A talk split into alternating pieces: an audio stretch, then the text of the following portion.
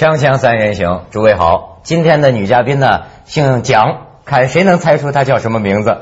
还有咱们清华大学的程耀教授，程教授不好意思，我先跟女士接谈一下。哎，她你最近演的这个电影啊，顾长卫的《立春》，呃，我那天看了，哎呀，我大家啊就议论她塑造的这个人物，但是呢，这个更多的在议论另一个问题，就是他在这个演员的这个戏当中，为了塑造这个角色，增肥。变成一个非常肥、蠢胖的一个，也不蠢了，很很很丑陋、很胖的这么一个妇女，是不是还敲掉了牙？说是？呃，不是敲掉，是是秘密秘密，到时候看了就知道。对，如何增肥？变化比较大。对，如何增增肥？我们可以想象。但是呢，大家说这怎么就现在很快又能减的比原来还瘦呢？这个现在也不便说。你看，主要问题不谈。呃，但是就是真的是呃胖了三十斤。呃，然后在这两个月里，在拼命的在在努力，呃，减，现在已经减了二十人。其实呢，看这电影，我们大家聊天啊，聊很多问题，聊到与国分忧了，你知道吗？就是说，你说按说从他塑造这么一角色，想到最近呢，你看这个中央台有一次这个焦点访谈，讲一个什么问题啊？你知道现在中国是什么问题啊？从卫星发射基地一直采访到广州的地铁总公司。到处都在告急，说我们极其缺乏能工巧匠，叫熟练技工。甚至广州地铁公司说，说我们这儿就是很危险，甚至我们愿意给他工程师的收入，我们就少一个就是熟练的一个技能的工人，就出现了这种结构性的中国出现这种。同时最近嘛，就是学校不是开学了嘛，山东高级化工学校技校啊，原来是技校，居然因为成绩差。退走一百九十六个学生，就是这种学校特别的走俏，甚至于就是有一个北京科技大学的一个大学生，到处找换过好多种工作，最后他发现呢，他说：“哎，这现在需要一个钳工啊，这个工资比我这个硕士生给出来的都高。”所以呢，有人也说他炒作，不知道怎么回事，很著名的又回去报读技校，回他老家报技校学数控机床，就说你看。出现这种问题，我为什么从你这个角色想到这种问题啊？哎，程教授，你是搞呃物理的，你说像我这个文科生，我很难理解哈，有没有人天生的对这个我们觉得枯燥的这个机械这种钳工这玩意儿感兴趣呢？那当然了，就是其实这也是一个一个天性。我小的时候啊。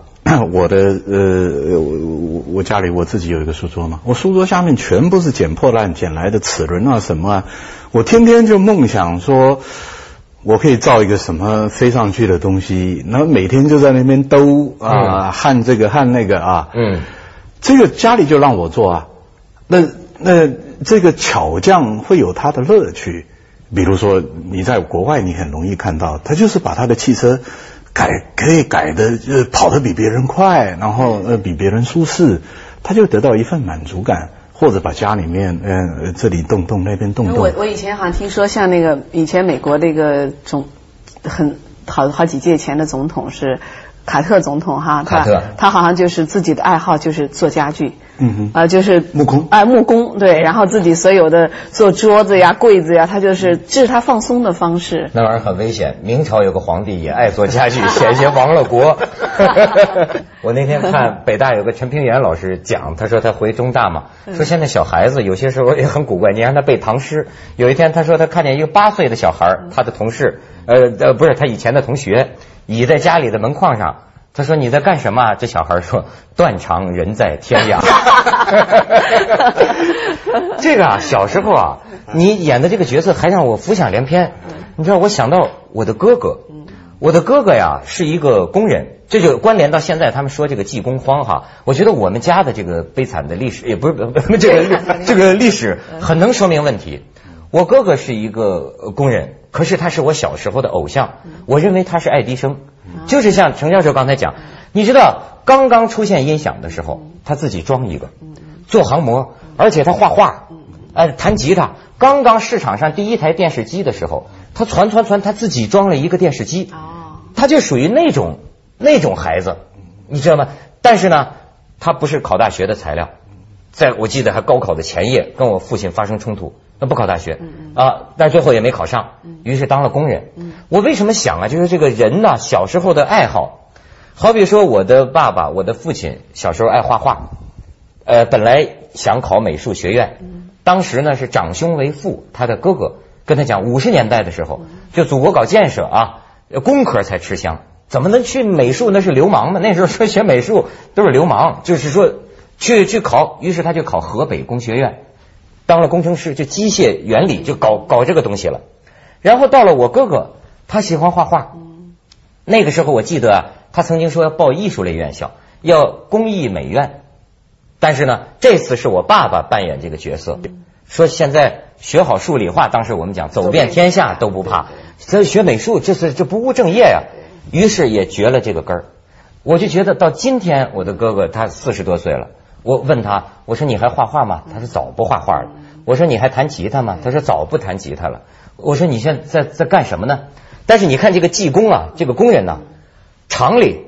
这个从德国进来大型的机器，德国工程师喜欢跟他聊天，嗯，因为他对机械这个玩意儿啊太灵了。那个大学生毕业的工程师修不好，我哥哥能修得好。对对，你说很奇怪。可是现在他连工人也不当了，他又一次放弃了他的兴趣。他在干什么呢？在在那琢磨着，说是某个国家，嗯，因为他的孩子他担心考不上大学，嗯，所以他现在作为一个父亲，他跟我说，某国某个偏僻的省份。过去呢，得是高级工程师才能移民。现在那个偏僻的省份，所以是世界性的问题，也闹技工荒。然后那里就出台了一项地方法规，说是你要能证明，比如说你是高级钳工、高级什么工，我们可以让你移民，孩子就能在这上学。于是他现在营营碌碌啊，就开始搞这种问题。我就想到这个，就是我们从父亲到兄弟到他的孩子，好像有一个梦想，真是像你说的变变变变变。程教授，你听我们家这个这个家史，你有什么感触啊？我们家也差不多。呃，我父亲，我最最初是念机械系的。嗯。呃，我原来就想念物理，我父亲就劝我半天，说念物理将来没饭吃，你要搞搞机械。后来我到了德国以后，我就呃就念就就就跑去去念物理，还是念我自己喜欢的事情。像我二哥呢，他画画的很好。他文章也写的很好，嗯啊，那可是后来也是就是搞好数理化，他去学数学，数学他又没兴趣，后来就搞了计算机，嗯，那那现在在西门子挣钱是挣了一大把，每天就跟我讲说，哎呀，我的弟弟啊，我说我真羡慕你，就是你搞你喜欢搞的东西，我搞这个我每天都不想搞，我说他就说我再搞两年，我就要去画画了，我说我一听你跟我讲说你再搞两年。你要就要去画画，你就不会去画画了，是吧？他他就割舍不断这个呃这个这个这个这个挣的这笔钱，这个这是个大问题。好多人活得不愉快，我看都是在说我干的不是我想干的事儿。可是当初啊，他喜欢的事儿也没有得到应有的发展机会。所以我现在有时候，你比如说我们来个实习生，我就问他，我说如果你不喜欢这个，那么你有一个。你有一个专长吗？你有一个爱好吗？或者说你总有一个让我们觉得敬佩你，那你在某方面术业有专攻。但是我发现现在至少是一部分这个这个年轻的这个人呐，眼神里边就是茫然。就我不知道我喜欢什么。其实我觉得，你像你刚才你问我说我有梦想，我觉得我原来是一直是有梦想，但是我真的不知道我应该做什么。我觉得人可能在就是这个青春期哈，真的不知道自己是谁，也不知道自己来这个世界上来干什么，但是总觉得自己不应该是这样，就是一个其实是一个自我认知的过程。那我像我做演员，我也是，我到电影学院考大学考上，我觉得完全都是。就是好像莫名其妙就考上了，不是因为我特别热爱，而是没来过北京，然后就来北京。我听说的故事是，考试的时候哗，眼泪就流出来了，真会装。不不 不是装，那是因为讲到我自己的。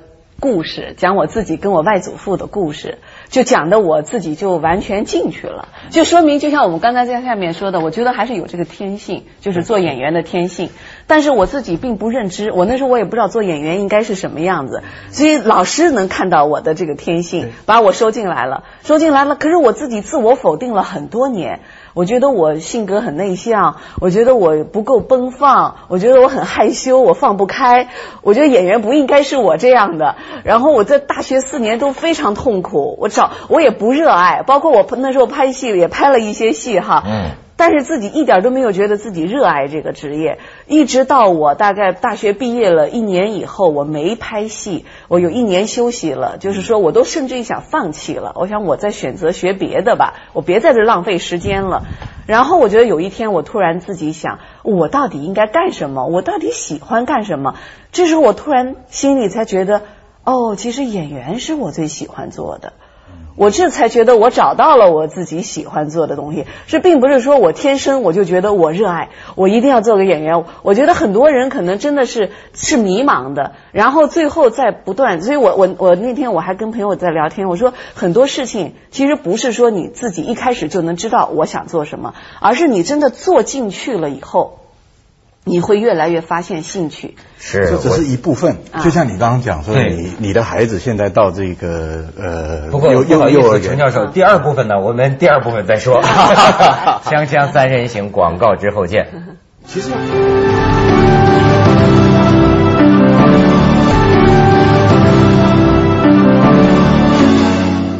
程教授好像说起自己的学生也是满腹牢骚。对，这学生来就刚才跟你讲的一样，每一个学生来，我一定要问你想干什么。呃，统一的，就是有答案的，不是每一个人都讲这个答案，可是统一有答案的，就是我要挣很多钱。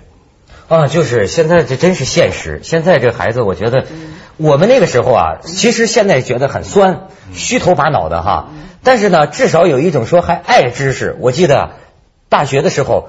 挺爱坐而论道的，哪怕是为了吸引女同学，是吧？哪怕是为了同学之间就说显摆自己很牛，人家要看书啊，什么十八世纪法国哲学，我记得要看的，就是没什么目的。但是好爱知识，就说这个求知的这个特别强。但是现在我跟学生聊天，我觉得能聊天，因为他们跟我这个俗人本色啊一脉相承，说的都是在哪租房子啊，现在房租多少钱呢？到哪能实习啊？谁爹谁他爹有关系？我毕业怎么办？我觉得我们很能沟通啊，就不在意。我觉得他倒不幼稚。我觉得我觉得挺可怕的，我不知道我应该不应该说哈，就连我儿子啊，他那个我在拍立春的时候，他跟我在一个剧组，可能是经常跟那个组里的人在一起玩嘛，他们就跟他说什么车好什么车好，然后他有一天就跟我说说妈妈我要买法拉利，我 我说妈妈买不起法拉利，他说我说那你自己好好努力啊，你将来自己去买法拉利，然后他说那那个他要还会说妈妈你多拍几个广告就有法拉利，那就更聪明了。然后我问他，我说：“那你将来想做什么？”他说：“我想做导演啊。”我说：“哎呦，我说那挺好的呀。”开着法拉利。然后他爸爸问他说：“那你为什么要做导演呀？”因为我们拍导，我做导演我就可以买法拉利了。好家伙！所以我觉得这是一个社会风气。我觉得像我们那个，像你刚才说的，我们小时候那个时候，嗯，可能那时候大家都很穷哈，没有没有说这种社会的这种物质的这种东西的诱惑，那么知识就成为一个最奢侈的东西哈。知识就是财富，就是财富。对。那现在这个东西就变成。什么是财富？就是钱是财富，而知识这个东西被被别人当做一个实用的工具了。所以你看，刚才说每个人小时候梦想哈，我记得我小时候我有一个老师跟我还讲过，说这个共产主义是不可能实，他也没说不可能实现啊。他说共产主义是很难实现，他但是实际上共产主义是人类最美的一种理想。他为什么？他说你想想，就是说每一个人顺其天性而发展，把他的爱好发展成这方面的专家能手。然后呢，社会自然就平衡，各取所需，人尽其才，哪个行业也不会缺人才。你看，像今天我们就觉得哈，从父母辈的一代一代都特别功利的，呃，干这个能来钱，干这个将来有前途。这么人为的干涉这个子女的爱好或者发展方向之后呢，最后你感觉呢，世界性的仍然是人才结构性缺损。现在说德国、日本。全世界都在闹工程师荒，然后就有人讲一个故事，说说日本人不得了，为什么呢？说一个传说，说在一九四五年就日本战败的时候哈，在中国战场上的日本兵都已经是十三四岁的娃娃兵了，但是盟军呢不敢掉以轻心，说这个国家呀他还有兵力，为什么呢？说他据查，他们还有几万工科大学生，所以呢就不敢掉以轻心。可是直到最后日本投降，这几万工科大学生都没有上战场，娃娃兵都上了战场，几万。当然说这是个传说，但是他们说呢，就是这几万工科大学生成为几万工程师，对日本战后的经济迅速起飞起了一个特别大的这个作用。所以他们就在讲，我觉得这个让人啊，真是很有感触。嗯，这个最主要是我们讲说，第一次的这个工业革命是一个控制能量机器取代人力，然后变成资本主义。你有了资本，有买了机器，你就可以挣很多的钱。所以说，变成钱变成是一个扮演非常嗯重要的角色，在后来才会有这个呃马克思的共产主义出来，对不对？现在我们面临的是第二次的这个工业革命，它是一个信息的工业革命。信息工业革命呢，所以现在都玩软的，不玩硬的。你现在的首富都是玩软的，所以硬的就没有人了。最典型的就是这比尔盖茨嘛。对吧？他把这个所有的人的梦想，所以所有的中国年轻人都搞去搞软的、搞电脑了，都不去做一些，就是整个颠覆了我们以前的这种劳动价值观。你做一些事情你会很快乐，现在是在一个虚拟的空间里面。对，程教授最不满的就是他这学生光玩电脑，不肯动手做实验，不肯动手，还不提问，是吧？哎，文丽，你这教育孩子有方的哈。你你就说人呐，顺其天性的这个发展，你现在在你孩子身上能观察到什么天性？你又准备怎么引导他发展呢？其实我觉得，我常常在观察孩子的时候，我有时候是矛盾的哈。我觉得我我自己是这样成长过来的。我有时候我就在想，我在管他的过程中，我跟他说这个是应该的，这个是不应该的。那实际上这都是我大人认为的应该的、不应该的。而这个应该不应该，是我被我的父母教育成应该和不应该的。那我在成长的过程中，实际上我的很多天性已经被泯灭了。已经被被被被被被扼杀了。那么我现在做演员，我觉得你扼杀的不错嘛，扼杀的结果很好嘛，这又说明什么？我现在在做演员，我在想往回找我的天性。我觉得这个太重要了。就作为一个演员来说，你要把自己回到孩子的那个状态，回到那种最最最自然的、最本质的、最本我的状态。所以我在往回找。所以我我觉得我在跟孩子学习哈。那我在教育他的时候，我就在想，我会不会再要又再用我传统的方。是再把他的天性泯灭掉。我觉得人的成长的过程常常也是个很悲惨的过程，就是在不断的教育的过程中，把你的很多最最好的东西给扼杀了。对我现在也像你一样，也是想追回我当年的这个本我，但是我发现呢，我的老板不干。我我我要不允许。对，我说我本来的我在哪里？对对，你得干活。锵锵三人行，广告之后见。